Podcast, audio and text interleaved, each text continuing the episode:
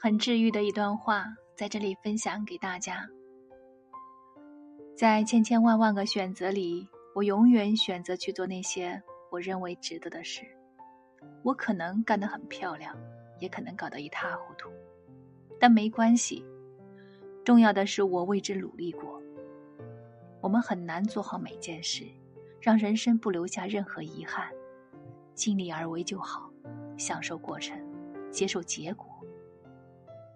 人生是用来体验的，不是用来演绎完美的。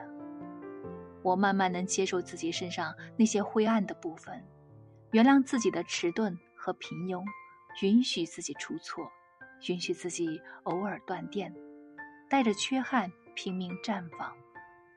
这是与自己达成和解的唯一方式，尽力就好。允许所有的事与愿违，和不适合你的过去说再见，那些伤痛的。不堪的、霉烂的过去，绝口不提了。太阳的起落在告诉我们，永远会有崭新的一天。